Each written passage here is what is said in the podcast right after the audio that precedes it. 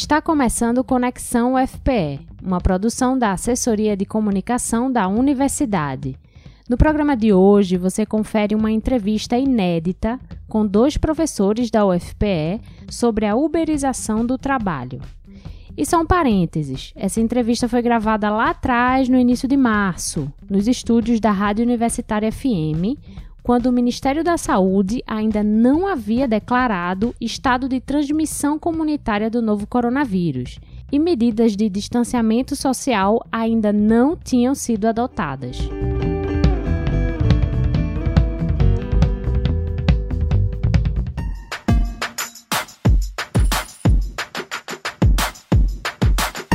Nos últimos anos, o mercado de trabalho vem sofrendo mudanças drásticas. De acordo com demandas sociais e de consumo, postos de trabalho estão sendo extintos e 85% das profissões que existirão em 2030 ainda não foram criadas. É nesse contexto que surge a uberização do trabalho. Mas o que é esse fenômeno? Qual o seu impacto no mercado de trabalho? O Conexão UFPE de hoje vai falar sobre isso. Eu sou Ariana Pacheco e aqui comigo estão Siddhartha Soares Silva, professor do Departamento de Ciências Sociais da UFPE e coordenador do Observatório do Mercado de Trabalho de Pernambuco, e Juliana Teixeira Esteves, professora de Direito do Trabalho da Universidade e coordenadora do Núcleo de Auditoria Cidadã da Dívida em Pernambuco. Sejam bem-vindos ao Conexão Siddhartha e Juliana. Obrigado. Oh, muito obrigada também. Né?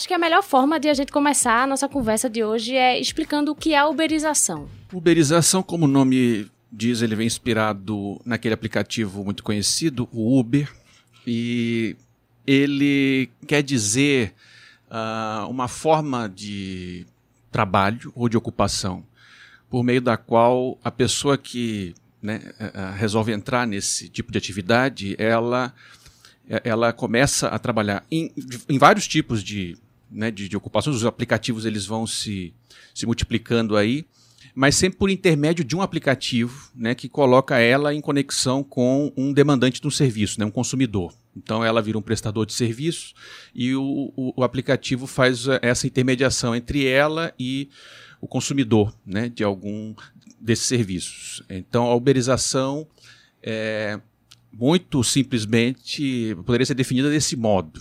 E os aplicativos, evidentemente, é, eles foram desenvolvidos, estão sendo desenvolvidos né, no âmbito do crescimento da indústria uh, tecnológica, né, que tem nos Estados Unidos né, um dos seus focos principais, o Vale do Silício. Então, nós temos as gigantes aí né, do polo das tecnologias de informação e comunicação, né, que então criaram essa forma né, de, uh, uh, de explorar economicamente as atividades. Né? Então, nesse sentido, a uberização ela, ela faz parte disso que a literatura né, vem chamando de economia do compartilhamento, né? por meio do qual a, a ideia seria mobilizar né, bens e recursos e ferramentas de trabalho, como o carro, por exemplo, é, ou, no caso, imóveis, né, no caso do do Airbnb, né, que tudo isso faz parte né, do, do, do mesmo processo. Né. Necessariamente a uberização tem uma, uma ligação com esses aplicativos sempre? Sim, ele tem a intermediação de, de um aplicativo. E aí, para o ouvinte, o aplicativo é aquele que, que é instalado no celular, ou no computador, no dispositivo eletrônico, uhum. né? E que ele vai intermediar a relação do sujeito que está desejando o serviço com alguém que quer prestar esse serviço. Mas aí cabe a gente pensar num, um pequeno detalhe, né, que ele, ele é muito difundido como economia do, de um compartilhamento, quando ele, na verdade, ele está intermediando uma mão de obra. É, você compartilhar um, um carro, por exemplo, se eu for pegar, vou dirigir até determinado bairro e eu querer compartilhar para dar carona para alguém que esteja no, no, percurso, é uma coisa. Eu alugar uma vaga no meu carro e eu, alguém ganhar um determinado percentual, que no caso da uberização costuma ser entre 20% e 25%, entre 18% e 25% atualmente, é, é um outro elemento. A partir do momento que eu estou cobrando um percentual, uma comissão, por aquele, a, aquele serviço que está sendo prestado, eu estou intermediando uma mão de obra. Uhum. É, e aí cabe a gente pensar essa intermediação de obra, de mão de obra. Ela é um elemento que confere uma autonomia àquele trabalhador, porque muita gente vê isso como um empresário, o sujeito está, está empreendendo, uhum. ou ele é uma, uma, uma forma de mascarar uma relação de emprego. Uhum. Essa é a, a discussão que se tem na, na atualidade. O que é que diferencia o trabalho autônomo, que já existe, de um trabalho uberizado? O, aí eu acho que vai para minha área, né, Siddhartha? Manda abraço. o juridiquês. É, veja, nossa consolidação das leis do trabalho, ela estabelece requisitos para que uma pessoa seja considerada empregado. É, e o empregado, ele vai ter direitos e deveres diferentes daquele do trabalhador autônomo. O trabalhador autônomo, ele vai ter ser regido por uma outra legislação, via de regra, o Código Civil. Então, gosto sempre de dar um exemplo como do de um dentista que você tem liberdade de escolher e quando você vai no dentista, ele também vai ter a liberdade de dizer qual o tratamento que vai fazer no seu dente, ou uma cirurgia que você precise, ou um médico, né, você vai numa clínica, um, uma clínica médica, ele vai dizer qual é a medicação que vai passar e você aceita ou não aquela medicação, dependendo da sua empatia com, com o profissional. Na, na relação empregatícia, você não tem essa liberdade de escolher. É, nem o empregado vai ter essa, não vai ter essa liberdade, nem o, empregador também vai estar vinculado àquela pessoa. E por isso ele tem obrigações, porque o, empre, o empregado ele vai alienar a vontade dele. Ele aliena o tempo dele, ele aliena muitas vezes a vontade dele, porque ele pode não concordar com aquele trabalho que está fazendo, mas ele vai, mas ele vai fazer. Então, no caso da uberização mesmo, do, do Uber, desse, dos aplicativos, no, o motorista de, de Uber, ele não tem liberdade para escolher o passageiro que ele vai pegar, ele não tem liberdade para escolher o percurso que ele vai fazer, porque não aparece para ele a destinação, é, e, e tem a indicação do, do, do percurso. Então, a corrida não é livre, o percurso não é livre, a, o passageiro que vai pedir não é livre. E, além disso, o aplicativo que está intermediando a mão de obra, ele tem total é, consciência de quantas horas aquele sujeito está trabalhando, a hora que ele liga o aplicativo, a hora que ele desliga, quanto ele ganha, e o aplicativo é que vai dizer como ele vai receber aquele dinheiro. E ainda vai cobrar uhum. uma comissão. É, então, os elementos configuradores da relação empregatícia presentes na CLT, eles existem sim nessa plataforma de, de Uber. Não estou dizendo que seja em todas as plataformas, tá? É, mas nessa de compartilhamento, 99 Uber da vida, porque, na verdade, ele só está diferente dos padrões habituais que nós conhecemos, que é uma relação física presencial de empregado empregador, de cartão de ponto, de, de conta salário. Só O padrão é diferente, porque a sociedade está diferente.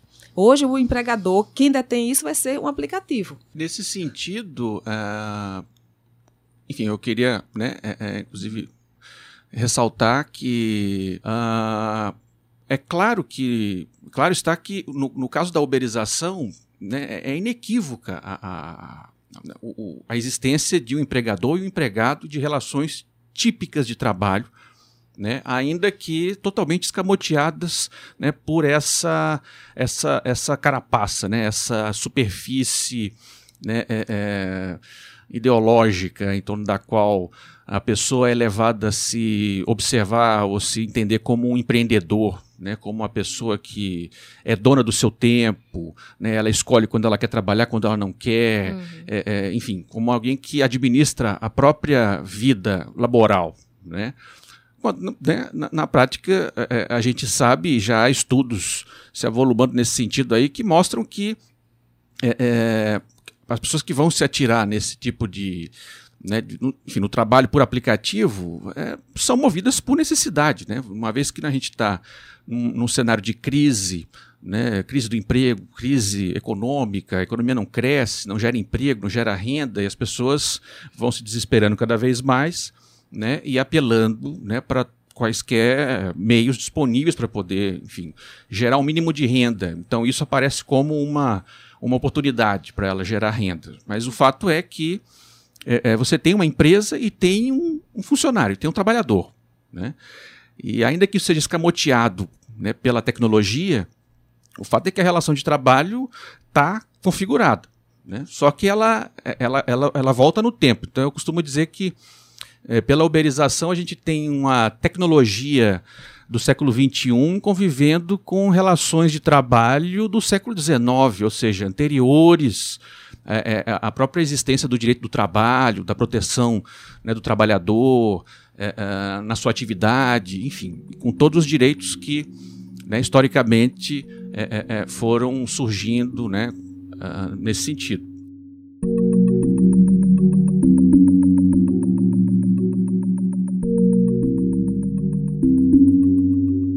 Verdade que o trabalhador uberizado não tem chefe?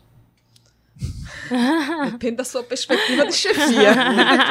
capciosa essa. Uh, não, eu diria que, que não é verdade. Isso é uma ficção.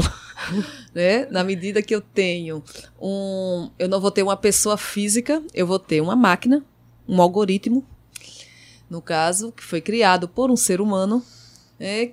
Dizendo, sabendo pelo menos a hora que eu vou começar a trabalhar, a hora que eu vou parar e me atribuindo também algumas sanções, algumas punições, caso eu fique muito tempo desconectado, é, me punindo diante de uma, um, uma acusação, por exemplo, de um assédio, e então você tem a possibilidade de você punir. Você já tem, tem situações em que o, o sujeito motorista questionou o valor que foi descontado à base de comissão e no dia subsequente esse motorista não teve qualquer chama, é, chamada não apareceu nada para ele. Então, você tem uma figura abstrata que está comandando as suas relações, o que você faz, o que você deixa de saber. Ele sabe quantos quilômetros você rodou, quantas horas você trabalhou, a ponto de poder bloquear e desligar o seu sistema após 12 horas, como foi anunciado. Uhum. É, você tem um. Ele vai dizer como você vai pagar, como vai lhe pagar e ele é que diz o valor que vai ser estabelecido. Você não tem a oportunidade de negociar o valor que você quer receber por aquela corrida. É, o valor é pré-fixado. Então, você não tem a figura do patrão, pessoa física, mas você tem alguém controlando que pode lhe punir a qualquer momento. E isso é uma caracterização de uma relação empregatícia. Eu queria acrescentar é, a, a, a, isso, né, a esse ponto, o seguinte: em termos sociológicos, econômicos é, é, e políticos, é, é uma questão interessante essa, porque você tem, tem um patrão ali. Só que ele é, ele é ele é fluido, ele é etéreo, ele não é físico, não é uma pessoa, não é um gerente, não é um capataz, é uma máquina. É, mas isso também não explica tudo, porque é, é uma vez que você não tem um vínculo empregatício, você não tem uma relação contratual que gera obrigações mútuas de lado a lado, formalmente, né? É, é, tudo bem, eu não vou discordar de Juliana aqui no sentido do, das sanções, etc. Mas, em outras palavras, a pessoa que está nos ouvindo aqui, que, que, trabalha, usa Uber, ou aqueles aplicativos que fazem intermediação né, da, né, de, de lanchonetes, restaurantes e, e, e, e, pessoas que, enfim, consomem uhum. isso, né, os Uber Eats e, e, e, Rappi e etc. A pessoa pode dizer, poxa, eu não quero trabalhar hoje, não vou trabalhar. Eu não quero trabalhar nunca mais, não vou trabalhar. Né? Então quer dizer que é interessante, porque formalmente, é, é, individualmente, você não tem uma, um, um chefe para aquela pessoa. Né? Ele não tem um chefe a rigor. Agora, por outro lado, isso não quer dizer que não existe uma, não existe uma relação de poder ainda presente que submete pessoas a uma lógica de trabalho e de exploração. Se a pessoa não tem alternativas, não tem perspectivas, nem expectativa de poder se inserir num tipo de ocupação outra, essa circunstância obriga ela a, a se submeter. Né? Uhum. Então ela vai se submeter à lógica do trabalho por aplicativo. Né? Uh, ao fazer isso, ela, na verdade, vai entrar numa dinâmica né, é, é, por meio da qual a relação entre ela e o, o, e o capital, ela sendo o trabalho, e o capital é intermediada por, um, por uma máquina, um programa, um robô, né, o algoritmo que vai fazer né, todo esse processo aí de alocação né, do, das demandas com os prestadores e os fornecedores de serviços. Né? Uhum. A cozinha, a lanchonete e tal, vai, vai vender um hambúrguer para tal cliente, você compra aqui e, e, e, e vem o rapazinho depois de trás para você aqui o, o, o, alimento. Então você tem um, um, um robô intermediando todo esse processo. Né? Aí que está o caráter do ponto de vista de quem defende um trabalho digno, né, uma atividade é, é, é seja protegida, né, que, que, proteja os direitos fundamentais da pessoa humana, os direitos trabalhistas, os direitos sociais. Então, do ponto de, desse ponto de vista, há uma perversidade nessa lógica, porque é, é, e a empresa pode dizer, não, ele não é. Eu, na verdade, estou dando uma oportunidade para ele. Ora, essa, essa, na verdade, é a desculpa que o capital usa desde que surgiu. Eu, eu tenho capital, você quer trabalhar, eu te emprego, então eu estou te beneficiando.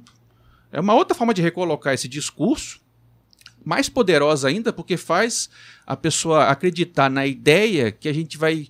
Está tentando discutir aqui como ela é problemática, segundo a qual ela não tem um patrão.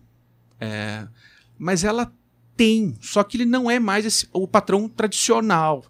É uma, é uma, uma relação de poder difusa.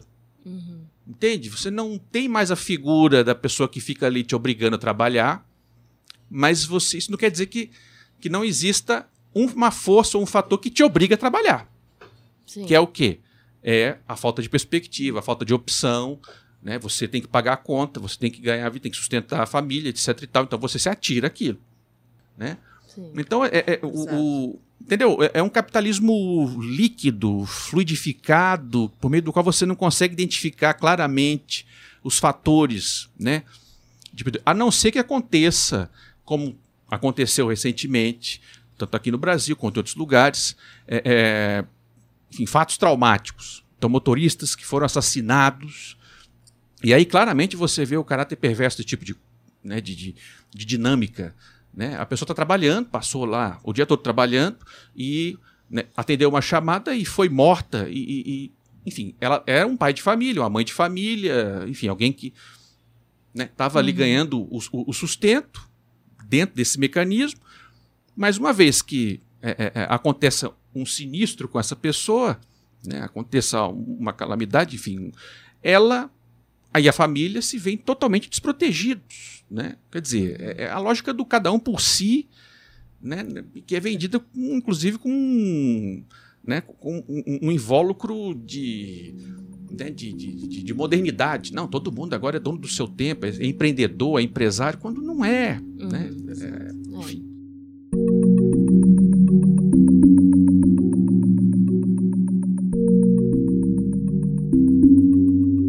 Que a gente pode mensurar os impactos no mercado de trabalho dessa uberização? Os impactos são os seguintes. Primeiro, você tem uma intensificação da exploração, uma intensificação do ritmo de trabalho, que não é seguido. E aí, Juliano depois vai, vai entrar né, pra, com, com, detalhes nesse sentido. Não é seguido por, por contrapartidas né, que protejam, que resguardem né, é, é, essa pessoa que está trabalhando. Então você vai ter explosão de adoecimento no trabalho, né? as doenças ocupacionais, né? ainda que você agora não tenha a obrigatoriedade do Uber prestar assistência, ele não é vinculado, não é obrigado por lei, etc. Então você tem um adoecimento, né? enfim, no trabalho, você decorrente da, da intensificação do ritmo de trabalho, você tem no médio e longo prazo, uma, uma lógica de concentração de renda, né? porque uma vez que você não tem direitos, você não tem salário indireto, você não tem aposentadoria, não tem, enfim, nenhum tipo de, de, de salvaguarda né, que possa se refletir em ganhos para a pessoa que trabalha, ela vai trabalhar até quando? Né? Não vai, uma pessoa que trabalha com Uber, não, não existe aposentadoria para ela. Né? Não existe INSS, não existe nada disso. Né? Ela está por conta dela. Então, adoecimento decorrente da intensificação do trabalho, no médio e longo prazo, concentração de renda, né? até porque também tem um outro detalhe é, é, que cedo ou tarde ele vai, vai estourar.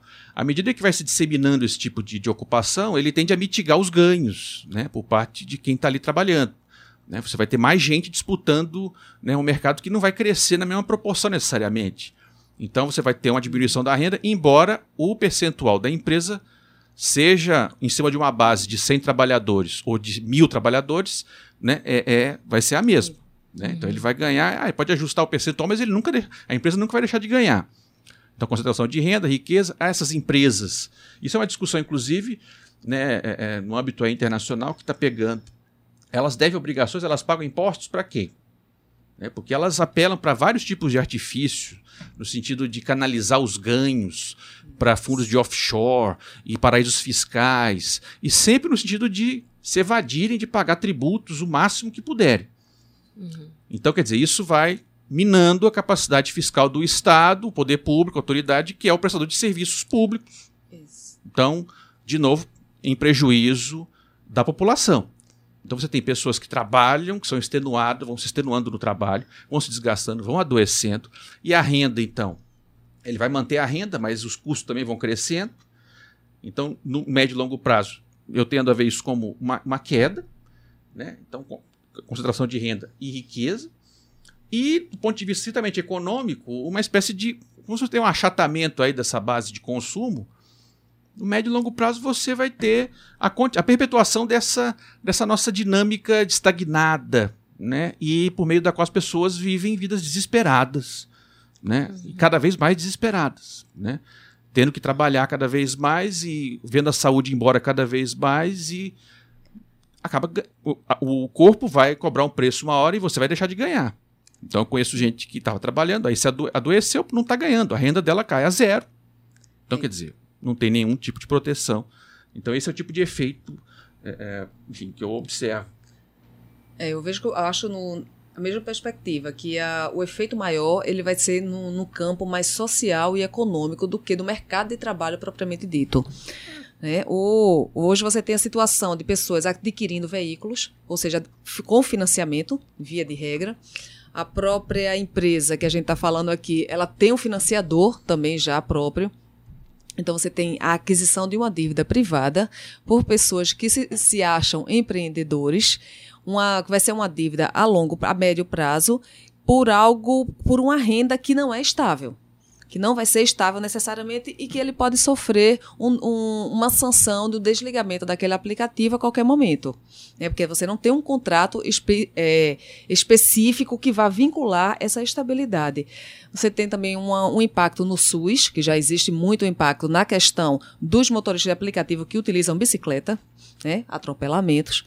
E aí você tem, tanto no SUS você, ou, quaisquer hospitais, e aí você vai ter uh, um impacto, inclusive, em cirurgias programadas que vão ser des desmarcadas em função de um acidente que necessite de uma cirurgia de, de urgência.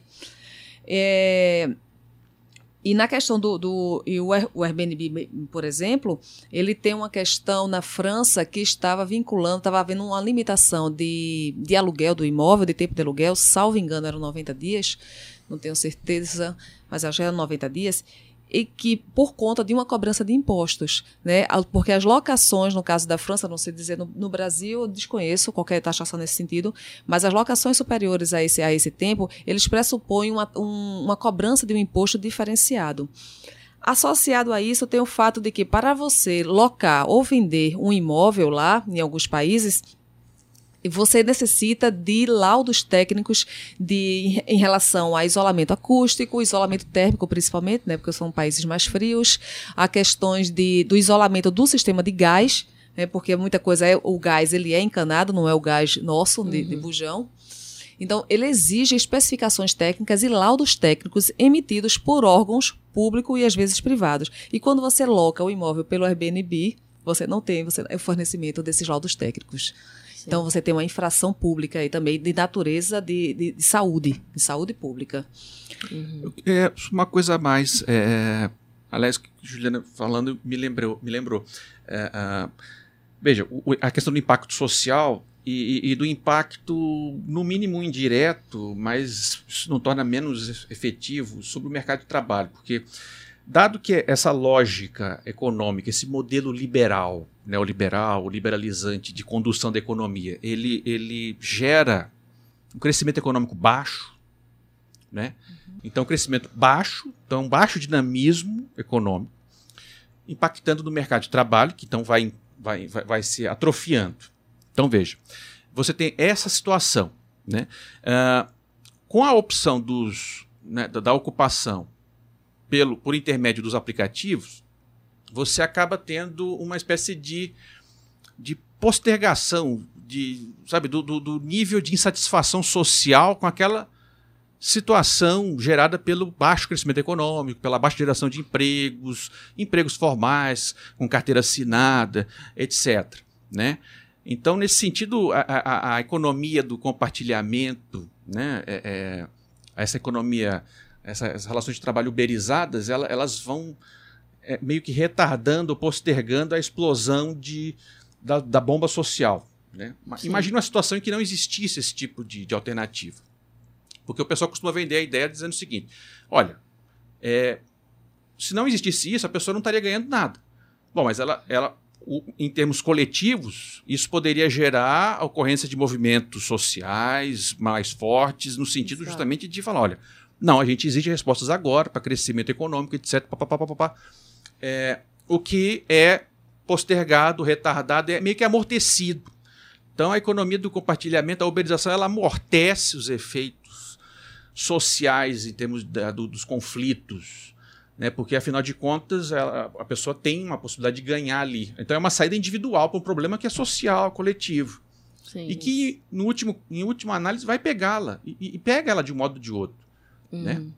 Então é uma, uma maquiagem é, travestida de sou sou empreendedor, né? Sim. Sou o meu próprio chefe. Então, no, no trânsito caso, a né? gente vê ali, eu estava vendo uma pessoa vendendo bala e, e com um cartaz dizendo assim: quero ser empresário. A lógica, né?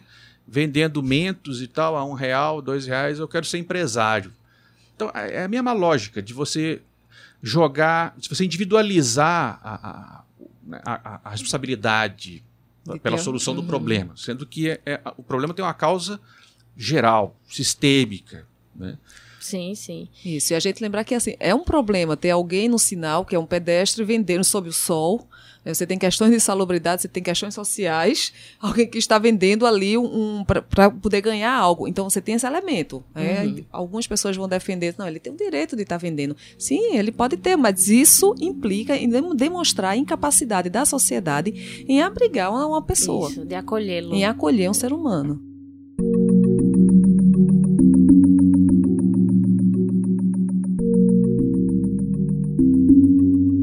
A gente recebeu dois depoimentos é, de pessoas que já trabalharam com aplicativos de economia colaborativa.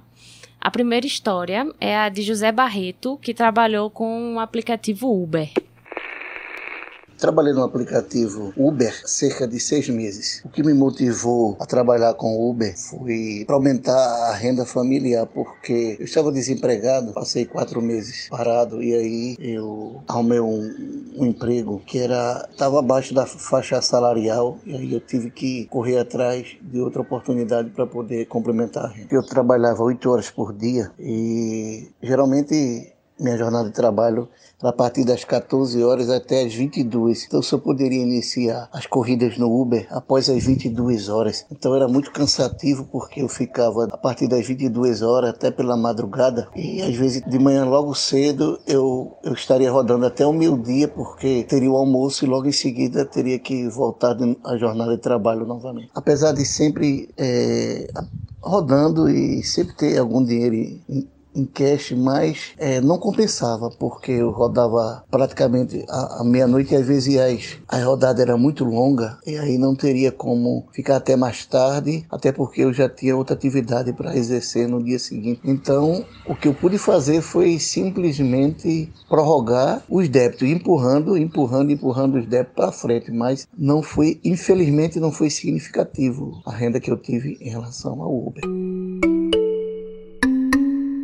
Santa Amaro tem uma base até, um escritório muito organizado deles, da Uber, que dá uma assistência para nós. Mas, assim, no dia a dia não tinha muito, é, muito suporte. E para, para os pagamentos em cartão, eles, eles efetuavam toda semana, na quarta-feira, fazia o crédito tudo certinho. Óbvio que era descontado o percentual deles lá, né? Mas, assim, sabe, para dizer que tinha um suporte, que se preocupasse realmente com o nosso dia a dia, isso aí eu, eu desconheço. E o, segundo depoimento é de Luiz Augusto Leite. Ele trabalhou no RAP, com o RAP.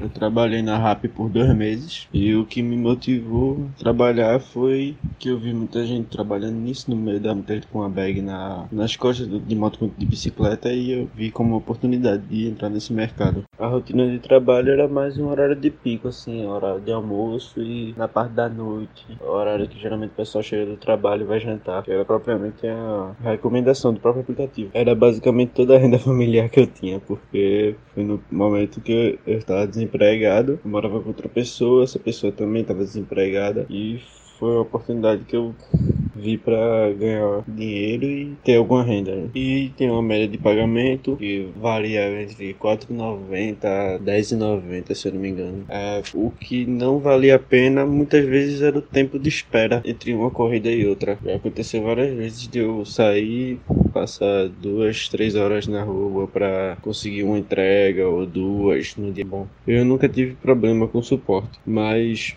eu vi muita gente, muita gente que estava junto comigo esperando entregas, aí saía para fazer alguma entrega e quando voltava tava com algum problema, falava com suporte e assim, no horário de, nos horários de pico, no almoço, é, o suporte para de funcionar para almoçar e na o horário de pico da noite o suporte já largou do serviço. Então, basicamente nos, nos momentos que a gente mais precisava, a gente ficava na mão, né? Nesses depoimentos, uma, uma das coisas que me chamou a atenção foi é a jornada de trabalho dos dois, né? Eles não têm um horário fixo para começar a trabalhar e nem para largar. Eles fazem um autogerenciamento. E eu, eu queria perguntar para vocês como a gente pode observar isso de uma forma positiva, onde você faz o seu horário, olhando por uma questão mais da flexibilização, ou de uma forma negativa, ou os dois. Eu diria das duas formas, porque uma coisa é você controlar o horário em que você começa a trabalhar. É, isso você pode considerar de uma forma positiva. Mas quando você associa esse elemento ao fato de que você precisa trabalhar mais horas para trabalhar para poder oferir aquele valor que anteriormente você recebia ou um valor que você necessita para sobreviver, uhum então, o, esse é um fator negativo. Então, a quantidade de horas, a carga horária elaborada, ela é superior à que ele trabalhava antes para poder oferir o, o, o mesmo valor. Uhum. Né? Então, isso é um, um aspecto negativo. Você pode considerar o, positivamente o fato de eu poder acordar a hora que eu quiser, ou se eu gostar de trabalhar à noite, e aí isso, isso ser legal, nessa perspectiva específica que eu diria que, que é positiva. Uhum. Mas eu lembrei agora também do filme, o, um filme, o Enquanto o Carnaval Chegar, como é que é o nome? É. Estou me guardando para Estou me guardando para quando o Carnaval chegar. Né, em que as costureiras ali de, de acho que de Toritama, né, Isso. e elas relatam justamente a quantidade de horas que elas trabalham, 10, 15, 16 horas por dia, mas elas também se veem como, como empreendedoras. Né, aferindo um valor que não é o máximo, produzindo os elementos, vendendo aquilo ali para grandes lojas, mas elas se veem realmente como empreendedoras e como possi é, possibilitando fazer o próprio horário, apesar de trabalhar domingo a domingo durante 15, 16 horas por dia. É, eu vejo assim, a, a, questão a, a, de você poder gerenciar né, o, seu, o seu tempo. É, então, quer dizer, é, essa liberdade que, que a pessoa tem para gerenciar o tempo, então, pensando no trabalho, pensando no fato de que nós, né, nas nossas vidas, a gente passa a maior parte do tempo trabalhando. Uh, então, nesse sentido, seria algo positivo você poder é, é, é, controlar né, o, o, seu tempo, né, o quando, enfim, quanto tempo, quando você quer começar, que hora acabar. É, então, embora essa ideia geral não, não, há, não, não vejo como ser atacada, o, o problema é, então, não com a ideia em si de você poder gerenciar o seu tempo de trabalho e o tempo de não trabalho né, o seu tempo de lazer e o seu tempo de trabalho. O problema são as circunstâncias objetivas nas quais você então aplica essa ideia, né? Porque embora é, é, né, enfim, os, os, depoimentos confirmem que você né, controla o seu tempo, ele, ah, eu decidi tal, eu vou parar, eu, eu vou continuar. Então não tem, enfim, ele se autogerencia. Agora, por outro lado, é, é, é, a gente também poderia ler que ele é o seu próprio controlador de qualidade, ele é o seu próprio gerente, ele é, ele, ele é o seu próprio capataz. Então ele fica se auto-chicoteando ali, né? Uh, uh, uh, entendeu? Uhum. Antigamente, né, aquelas relações tayloristas, fordistas de, de trabalho, você tinha a pessoa que estava na linha de produção e você tinha um controlador do tempo, um gerente que ficava ali, ó, vai, ao trabalho, etc e tal, te controlando. E você se ressentia disso. Mas depois da escola japonesa, você passou a ressignificar essa ideia, tirando a figura do desse gerente chato, mas passando essa mesma figura para a própria pessoa do trabalhador, que passa a ser o seu próprio né, e mais severo tipo de gerente, especialmente quando ele é premido pelas circunstâncias objetivas. Uhum. Eu tenho que trabalhar ou eu não vou ter o que comer e nem que, como pagar as contas de casa, da família, etc. Exato. Então ele vira o seu o seu gerente mais implacável, mais violento e que vai te submeter a, a enfim, às condições mais degradantes de, de trabalho. Então é. é isso. Na verdade também tem uma questão que é quando você tem um horário para entrar também, um horário para sair, é, acaba, né? O trabalho acaba. Exato. E aí, tempo livre, vida, vida, lazer, vida que segue, vida que segue né? E aí, por exemplo, e, muitas vezes esses é, trabalhadores uberizados, eles não têm uma corrida atrás da outra. E ninguém tá. Eles não estão em casa assistindo TV esperando o aplicativo apitar e, e, e dar uma corrida para você, né? Na verdade, você está sempre na tensão do trabalho de que a próxima, a próxima, a próxima, na verdade, não é isso? Exato. Exato. Essa questão, esse desconforto, ele já iniciou com, com o home office, né? Você já tinha essa uhum. questão, você está em casa, mas você não está em casa. Você uhum. não pode estar despreocupadamente ali assistindo televisão ou, ou quando você tem um trabalho para realizar no, no, computador. E aí a gente, eu lembrei de um outro elemento que está surgindo já também nesse é, elemento da uberização, mas fugindo da questão do motorista, que é a uberização do, do advogado, de cozinheiros também são Sim. as novas modalidades. E aí a gente poderia confundir, ah, mas é o advogado, o cozinheiro está em casa esperando se chamar, não, vem fazer meu almoço, vem fazer meu jantar hoje. E aí, mas aí de repente ele poderia até estar tá em casa. Mas isso não vai descaracterizar a disponibilização que ele tem pra, e a necessidade que ele vai estar tá de, de oferir uma renda naquele dia para poder sobreviver. Uhum. É, então, esse elemento de, de você estar tá em casa, você está, você está na rua, eu acho que ele não, não é exatamente. A gente tem que lembrar do lazer, né? Como, como Siddhartha falou, se você não tem o tempo destinado ao lazer, ele não está claro, porque você precisa bater uma meta ali no final do dia. Inclusive, no, no, no caso do, do, do, do, depoimento do rapaz que trabalhou no RAP. O né? Luiz. É, o que chama atenção, inclusive, no sentido da tua pergunta, é, é essa questão, e que a gente já está aqui discutindo, né? Essa, essa fronteira entre a atividade e a não atividade. Né? Uhum. O que fica claro ali, inclusive ele se ressentia disso, é o que a gente chama, enfim, né, na economia do trabalho, na sociologia do trabalho, de porosidade né, do tempo de trabalho. Ou seja, tem momento, tinha momentos em que ele ficava à disposição do trabalho, mas sem ganhar. Exato. Sem estar tá fazendo atividade produtiva, sem estar tá fazendo entrega. Então tem o tempo da espera. E aí, então, quer dizer, que você na acaba. relação empregativa clássica seria remunerada. Exato. Mas que, inclusive, pela reforma trabalhista já, já, já, já foram limpando isso daí. Né? O tempo que você tem à disposição da empresa não necessariamente agora vai ser remunerado, Exato. porque enfim, você não está trabalhando, você não está fazendo nenhuma atividade produtiva, né, deslocamento e tal. E esses estão se deslocando o tempo todo.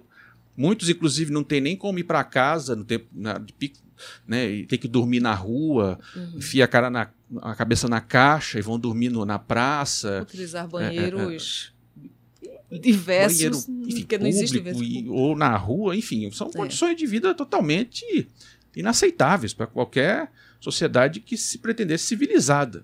Né? Mas que as pessoas são obrigadas a isso. Ah, ele está fazendo porque ele quer. Puxa vida, né? Essa questão uhum. do querer é muito né, discutível, né? Porque é. ele tem a opção de não querer. Exato. Essa. É.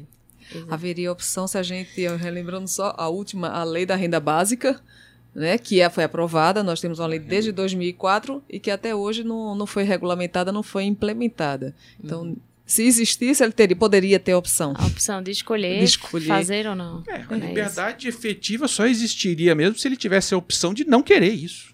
Exato. Se ele não Exato. tem outra opção que não querer, que então tipo de é liberdade livre. é essa, né? É. Não é livre. A gente também observa nesses depoimentos uma questão que é, ao mesmo tempo em que esses aplicativos instituem algumas regras e metas para o trabalhador, né? Eles não se responsabilizam pelo que acontece com ele. O Luiz até fala sobre a falta de auxílio do suporte em horários de pico do trabalho. E se acontecesse qualquer problema Exato. nesses momentos, eles não, não teriam uma assistência. E aí, é, nesse sentido, eu observo muito que existe o. Não sei se a gente pode chamar assim, uma pseudo-subordinação é, desses trabalhadores com esses aplicativos de economia colaborativa. Então, o que eu queria perguntar é: o que muda na relação clássica de subordinação do trabalho? Assim, do trabalho formal para o trabalho uberizado? Acho que como Siddhartha falou aqui, é somente a figura de você ter uma pessoa ou não na sua frente mostrando o chicote. Uhum. né? Alguém que está dizendo que o horário que você vai começar, o que você vai fazer, mostrando o relógio, bate o cartão de ponto, não bate, o seu almoço demorou, demorou muito tempo no banheiro. É, você só não tem essa pessoa.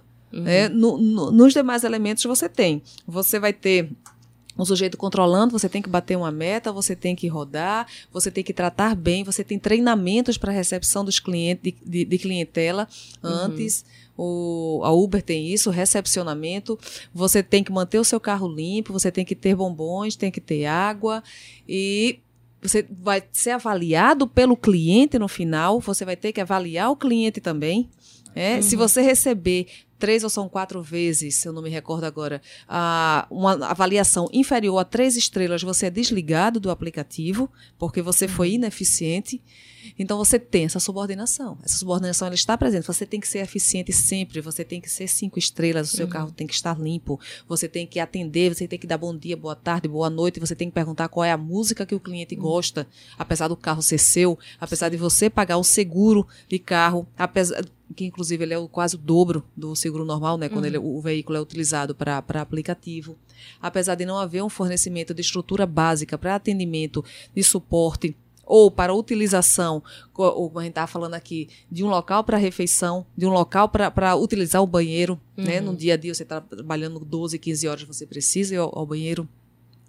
Então, esse suporte, ele não não tá sendo não é ofertado e esse é o argumento para que é utilizado para dizer que não, eu não ofereço porque eu não sou obrigado, você é autônomo. Mas você uhum. não sou autônomo na medida que eu estou avaliando você constantemente. Aí nesse sentido, Juliana, eu queria te perguntar quais são as justificativas jurídicas que esses aplicativos dão para não não não se responsabilizar por esse trabalhador legalmente. Legalmente assim. falando, ele diz, ele utiliza aqui o sujeito ele é autônomo porque ele faz o horário dele e ele aceita, se ele quiser, ele aceita a corrida.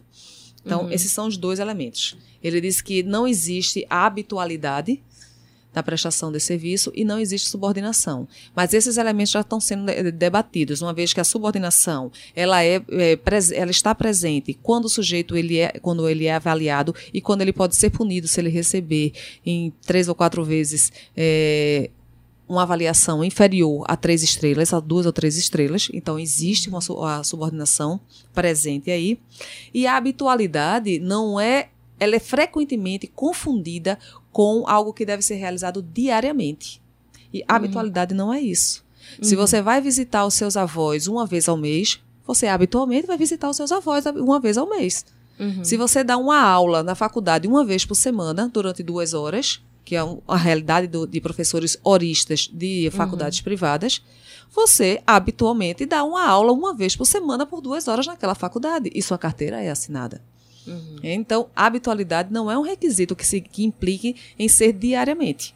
Embora nesses, nessas economias ela é diária. Né? Então, os argumentos, o, os elementos, muitos deles estão presentes. Ele é pessoa física, ele presta o serviço habitualmente, porque ele não pode ceder o veículo para outra pessoa. Eu não posso cadastrar no meu nome e entregar o veículo para a Siddhartha dirigir, porque o veículo, inclusive, a Uber exige que você Ariana, verifique na, a fotografia do motorista para ver se é aquela pessoa mesmo. Então, eu não uhum. posso ceder.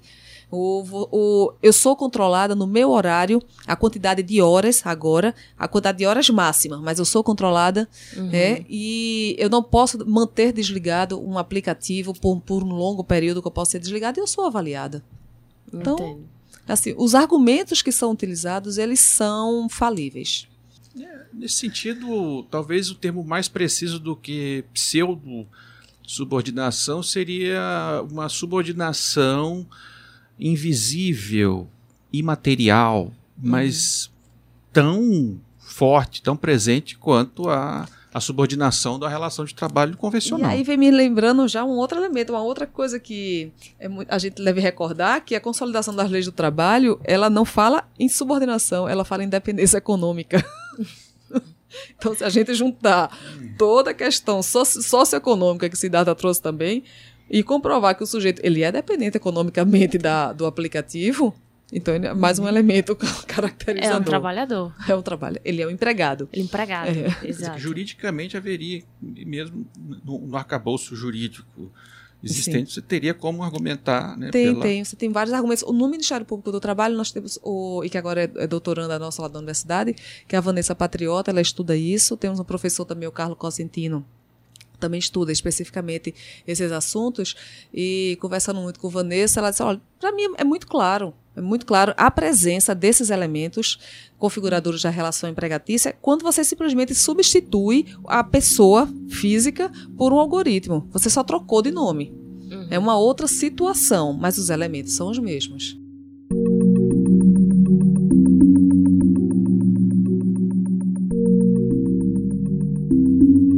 Quais são os mecanismos sociais e institucionais que podem ser pensados para proteger esse trabalhador uberizado?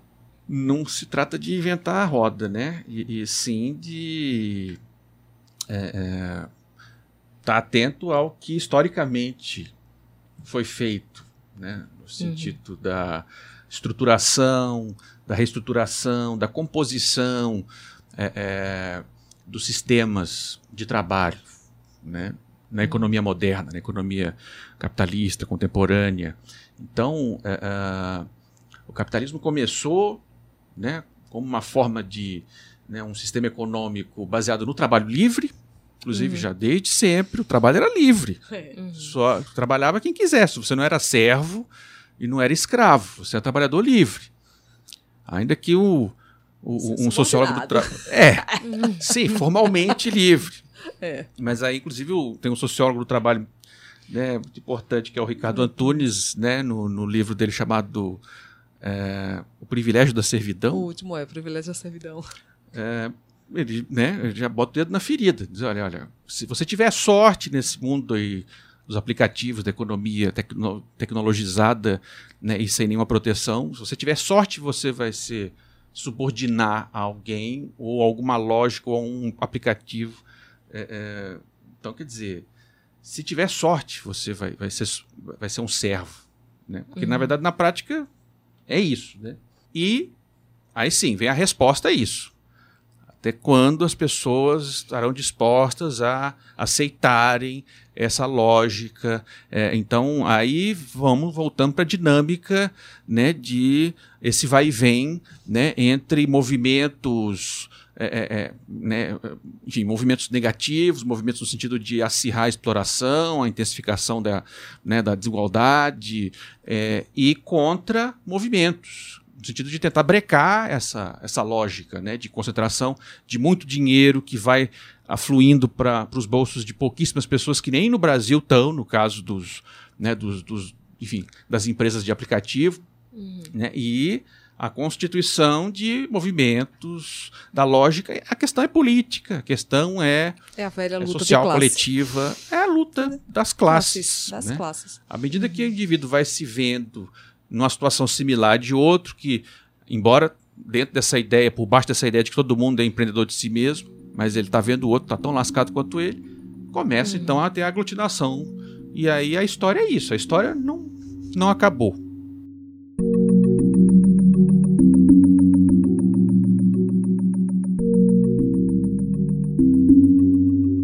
Gente pode caracterizar o trabalho uberizado? Quais são os pontos positivos e os pontos negativos?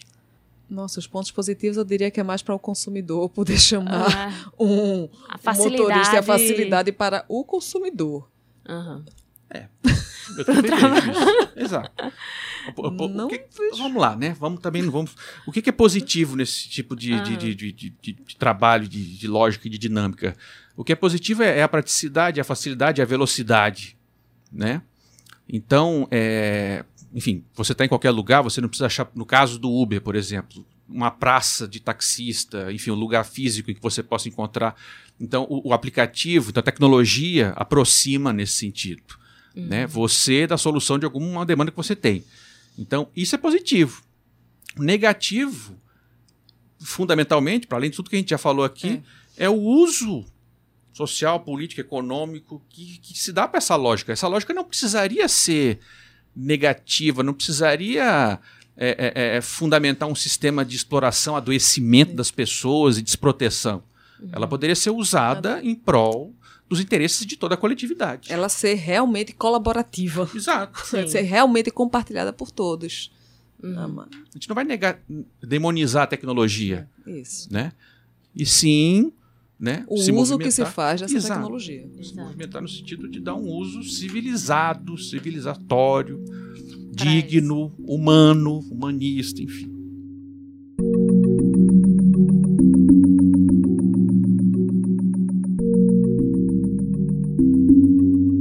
Nesse final de programa, eu queria perguntar para vocês qual é o futuro do trabalho com a uberização?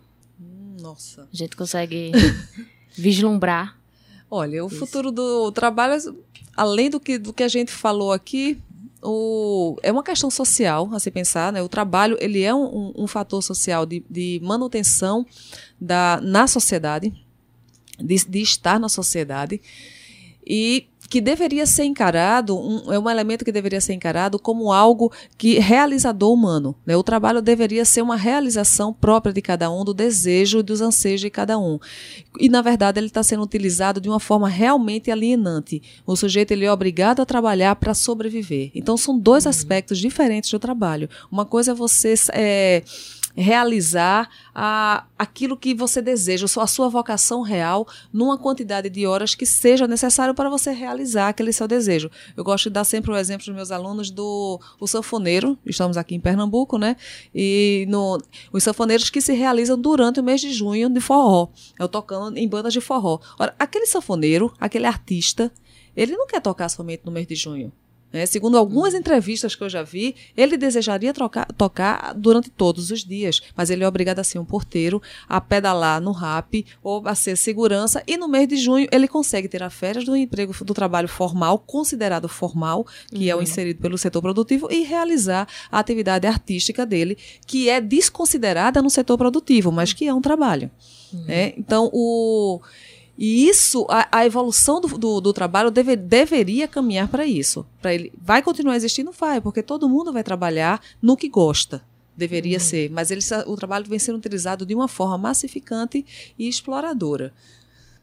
Bom, o futuro é, enfim, o futuro do trabalho, como todo futuro, é indeterminado, né? Então está em aberto. Agora, mantida a lógica da uberização, tal como a gente fez aqui, eu tentou fazer a, a- a crítica, é, ele é um futuro sombrio, né? É um futuro de pessoas né, desprotegidas, adoecidas, né, submetidas a, a- enfim, a- a ambientes de trabalho, jornadas e lógicas laborais extenuantes, desumanas.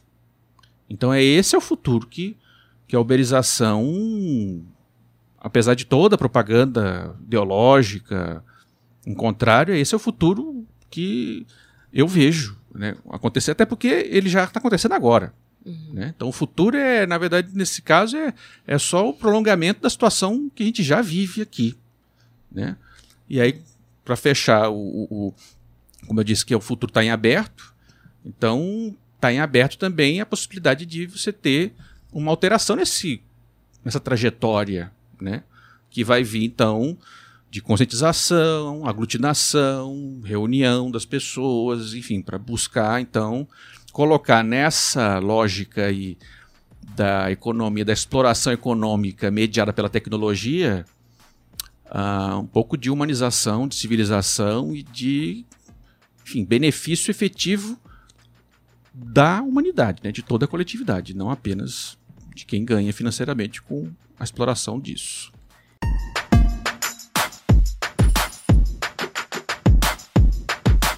Siddhartha, Juliana, muito obrigada pela participação hoje no Conexão UFPE. Eu agradeço o convite. Obrigado. Pelo programa, muito obrigada.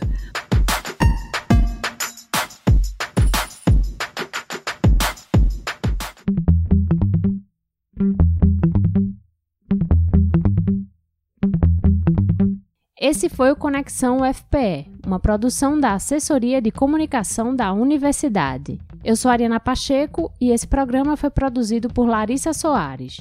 Você pode falar com a gente através da página Conexão UFPE no Facebook ou pelo Twitter, arroba Conexão UFPE. Deixa lá a sua sugestão ou comentário. Eu vou ficando por aqui, mas volto na semana que vem. Até lá!